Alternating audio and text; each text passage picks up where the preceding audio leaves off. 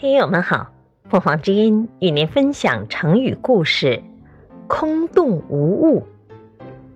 解释：空洞，没有什么内容，指言谈文章及其空法。这个成语来源于《世说新语·排调》。王丞相枕周勃人兮，指其父曰：“卿此中何所有？”答曰：“此中空洞无物，然容卿辈数百人。”周固，字伯仁，是东晋的一位大臣。他少年时就长于谈吐，成人后颇有名望。谈吐幽默诙谐，为人恢宏大量，不拘小节，性格开朗，从不为一点小事而耿耿于怀。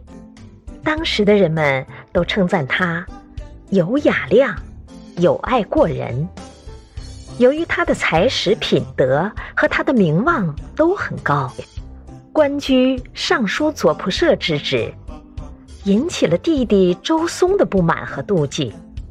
一次，兄弟俩一起喝酒，周松酒醉，竟拿起燃着的蜡烛朝周固投了过去，而周固。只烧一朵，脸色依旧十分平静，一点儿也没有生气，只缓缓地说道：“阿奴，你用蜡烛丢我，实是下策呀。”东晋时期，一些名士之中盛行着一种清谈的风气，那些名士们一边饮酒一边发议论，他们只注重自己的个性品格，而不在乎礼节。周专的家里也常常有人来喝酒闲谈，其中一位就是辅助司马睿建立东晋王朝的丞相王导。周家和王家都是中原的名门望族，所以周仪和王导之间的私交十分深厚。一次，王导和周仪谈得十分投机，越谈越高兴，谈着谈着，王导高兴之余。竟得意忘形地侧卧身子，把头枕在周顾的膝上，用手指着周仪凸起的肚子问道：“你这肚子里面有些什么东西呢？”